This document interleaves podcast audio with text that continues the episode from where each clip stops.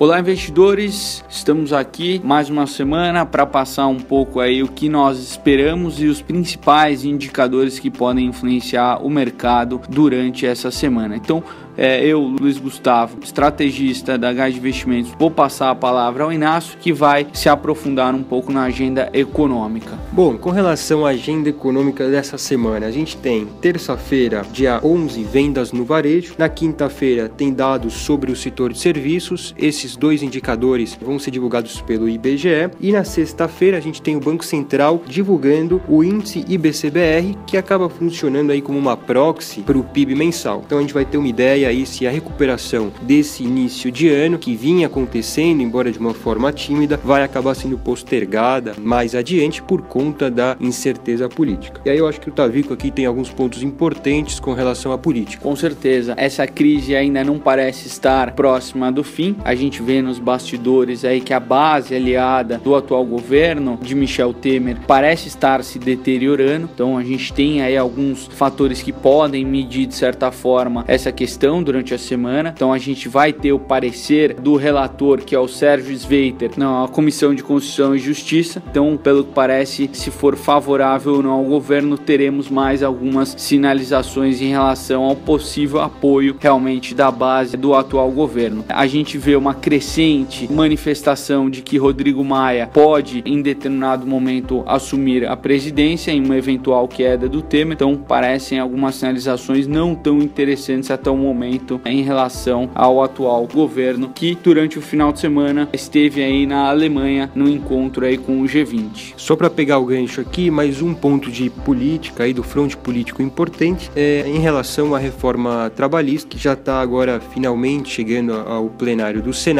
então pode ser finalmente aprovada depois de que na semana passada foi aprovado aí o regime de urgência para tramitação. Então isso um pouco aí do lado positivo, mas certamente os pontos que o Tavico comentou, vão continuar no radar e tendem a ficar aí no centro das atenções dos investidores. Bom, para terminar, com relação ao exterior, a gente falou agora do encontro do G20, vai ser importante continuar monitorando as principais lideranças globais, é, em especial nos Estados Unidos, a semana conta com dois discursos da presidente do Banco Central americano, a Yellen, que fala na quarta e na quinta-feira. Bom, acho que principais notícias são essas, então obrigado a todos e até o nosso próximo podcast.